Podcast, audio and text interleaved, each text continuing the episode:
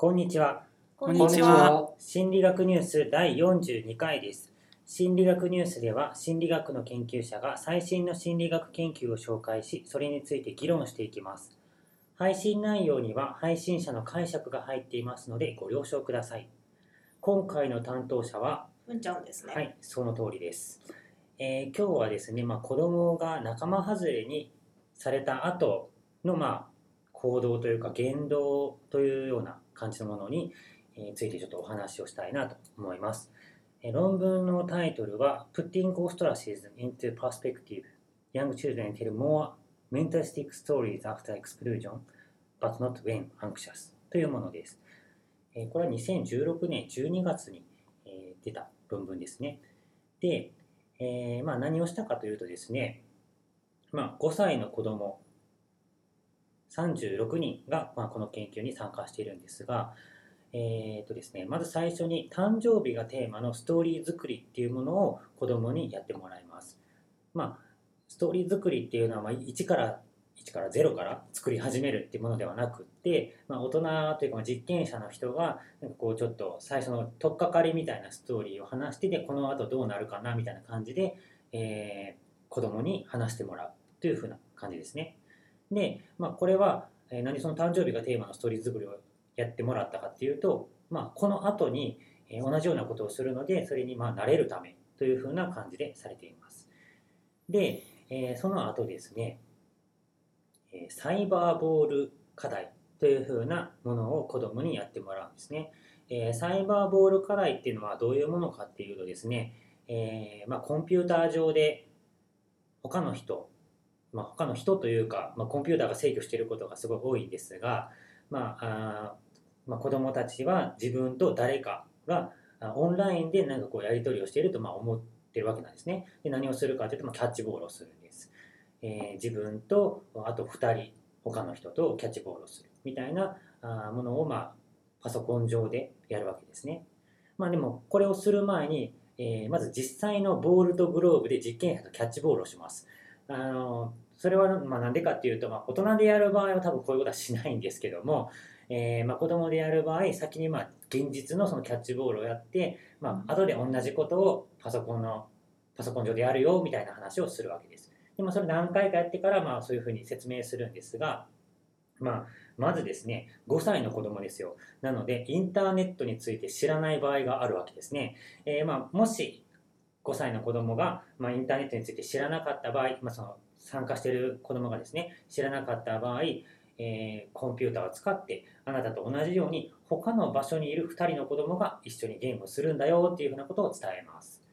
でまあその本題のサイバーボール課題ですねっていうのをやるんです。であの先ほども言いましたが子供には他の人とっていうふうに伝えられるんですが実は自分だけで後のキャラクターというかもう相手っていうのはもうコンピューターで制御されている、え相手というふうになるわけです。で、え最初なんですがまず仲間入り場面っていうふうな感じで、え30回ボールのやり取りをします。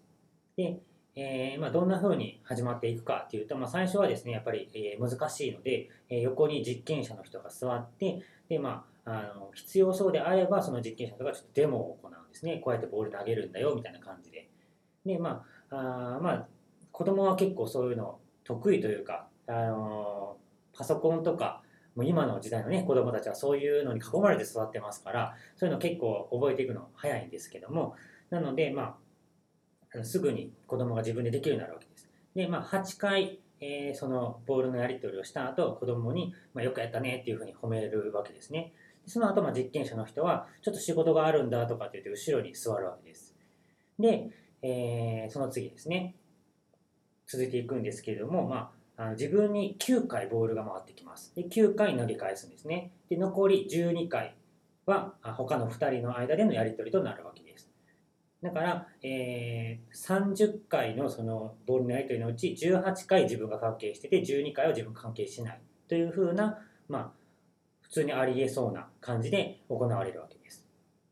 で、それが終わった後なんですが、えー次はですね、3回ボールが自分に投げられます。で、3回投げ返します。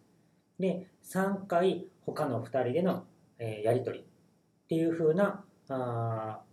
9回のやり取りをした後にですね仲間外れにされちゃうわけですね2回だけ自分に投げられて2回だけ投げ返しが行われる残りの35回他の2人でしかやり取りをしないっていう風なまあかなり偏りのある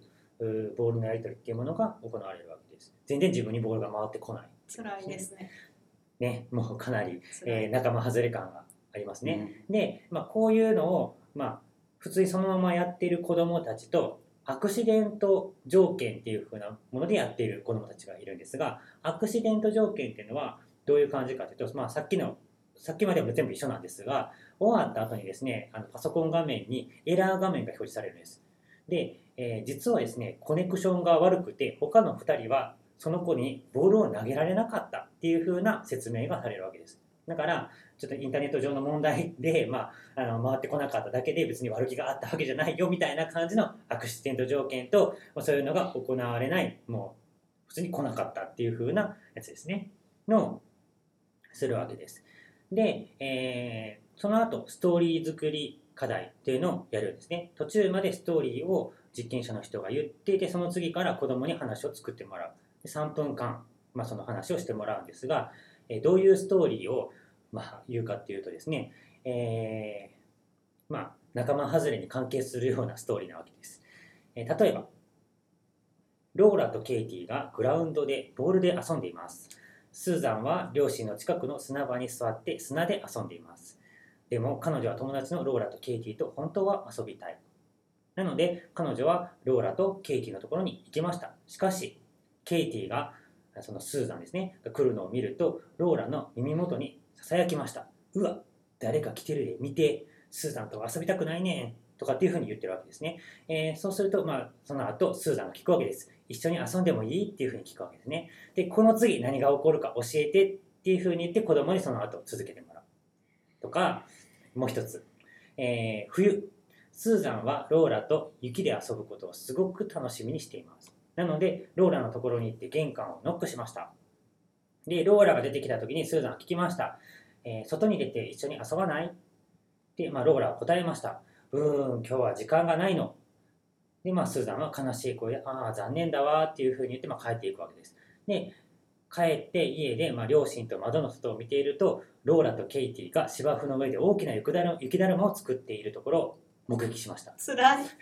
この次何が起こるか教えてっていうふうな感じですね。結末がみんななんか明るい感じがしない。そう事件が起こるんです。そう事件が起こるね、かなり悲しいそういう話ですよね。でその後、まあ子供に、えー続きの話を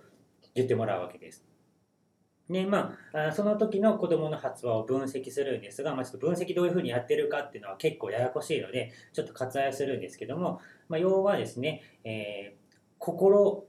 に、まあ、言及したようなあ発話とかですね、えーあと、まあ、そのキャラクターに感情移入しているようなそういうふうな発話がどれぐらいあったかみたいなのが、まあ、要は分析されてるわけです。で、えー最後にですね、えーこれ大事なんですがあの、えーデブリーフィングというものが行われます。デブリーフィングっていうのは何でしたっけ？まあ種明かしというかこういうふうにこういう目的で実験してたんですよという説明ですよ。よね。そうなんですが、まあ子供にそれをしてもしょうがないので、はいまあそのまあ言うたらそのまずサイバーボール課題っていうもので仲間外れにされてて、まあ辛い思いをしてるわけですよ。はいでその辛い思いをした上に、まあ、まあストーリーでもなんかちょっと悲しい感じのストーリー聞かされてそのなんかネガティブな気持ちになったまま帰らせるっていうのは良くないわけですよね。なので、まあ、その気持ちを回復してもらうために子供にはこうするといいよみたいなマニュアルがあるんですがその時にあのとにかく自分がすごくいい思いをすれば、まあ、子供は OK みたいななんかそういうマニュアルがあるんですけども、まあ、それであの、えーサイバーボール課題をもう一回やって、えー16回自分に来て15回投げるで、えー残りの2人だけでやってるのは6回だけっていう風なもうとにかく自分が王様になったかのようなもう何回もこう相手をしてくれるよみたいなやつをしてから終わるっていう風なことをしてます。で、えーまあ、まずですね操作チェックっていうものが行われていて、えーさっき言ったちょっとエラーが起こって投げられなかったんだよって言ってた子供と、まあ、そういうのがなくもう完全にただの仲間外れみたいな子供と。でまああのどれぐらいその相手に悪い感情を持ったか嫌いって思ったかっていう風なあのまあ比較したところですね、えーやっぱりアクシデントの子よりもお実際に本当にもう完全になんか仲間外れってなってた子の方が相手に対して悪い印象を持っていたと。で、えーまあ、その時ですね仲間外れにされた子っていうのはそのサイバーボールの後にやったその悲しいストーリーのやつですねこれで、まあ、被害者への感情移入とか心の状態を表す語の使用が増えましたよっていう風な研究です。で2個目のですね実験もあるんですがこれはですねあの不安障害っていう風なものを持っている子どもを対象にしたものなんですけども障害についてはですねなかなか説明がかなりえー長くなりそうなので、ここは割愛します。なので、あの興味のある人はですね、まあ、この続き、えー読んでみてください。はい。と、まあ、こんな感じです。自分が仲間外れにされたという経験があることによってより相手に相手というかストーリーの中で仲間外れにされている人に共感しやすくなったっていう解釈で OK ですか？まあ、そんな感じかな。はい。だと思います。えっとコネクションエラーであの相手の人は投げられなかったんだよっていう説明を子供はどこまで理解してたんだろうかっていう純粋な疑問があるんですけど、まあ、確かに、えーどれぐらい理解してたのかなっていうのは気になるところではあるんですが、まあ、その操作チェックっていうもので、結局、まあ。まあ、その悪く思うっていう風なうん。ものが、その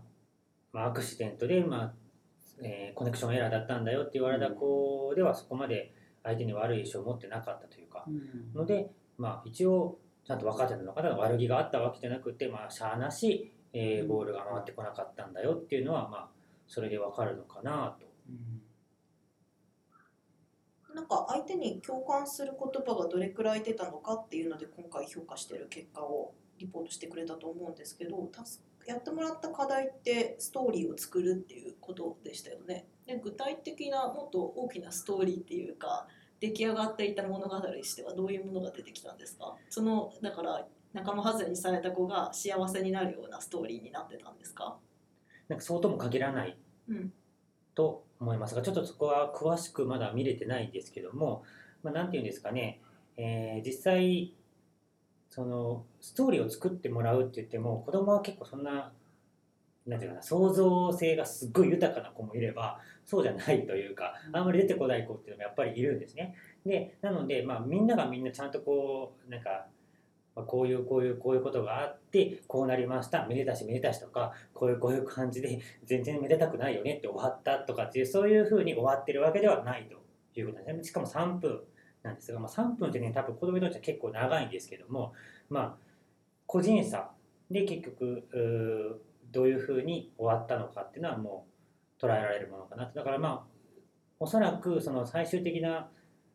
こう出来上がったものっていうのを分析もしたかったのかなとも思うんですがちょっとそれは難しいのかなという気がします。えっと、確認ですがそのお話を作ってもらうときに教授はどんなふうにしたんでしたっけ？つまりこの先のお話を作ってくださいなのかこの先どうなったと思う？っていうふうに聞いているのかそこって結構お話の質に関わってきそうな気がするんですけど。えーっと教授はですねはい。この次何が起こるか話してみてっていう感じです。ああなるほど。何が起こると思う？っていう、うん、なんて言うんじゃないんだろうな。この後どうなるかなって感じですよね。そうですね。うん。お話を作ってくださいって感じではないんですね。そうですね。お話作ってというかこの後どうなるかなって感じかな。とするとあんまり結末っていうのは意識しないかもしれないですね。あのこの研究ってあの実験室の中で、まあ、一時的にこう仲間外れにされるっていう経験をしたらっていう話だったと思うんですけど例えばあの日常の中とかであの、まあ、学校の友達とかに実際にこういじめられてる子とかっていうのはそのというか、まあ、パーソナリティとかで共感性が高いとかっていう話ってあるんでしょうか？うん、どうなんだろう。ちょっとそれは調べたことがないんでわからないんですけど、まあ、実際調べるのも難しそうですね。なんかいじめられてるとかって聞くのもなかなか難しそうかなっていう気もするんですがまあでもあのなんとなくこう感覚的に分かる気がするのがこの研究かなとそのまあなんか辛い思いをしたからその辛い思いをしてる人にこう感情移入しやすいとか、まあ、大人とかでもそうじゃないですか。例えばドラマとか見てこう感情移入するのってなんか自分と似たような経験してるとかあこんなことあるあるみたいなのとかがまあ多いと思うので、まあ、まあそういうふうなのと似たような現象が子どものまあこの仲間外れっていうので起こってるのかなっていうふうに考えられるのかな。うん。はい、こんなとこでしょうか。はい、えー心理学ニュースの Facebook のページがあります。Facebook で心理学ニュースと検索してみてください。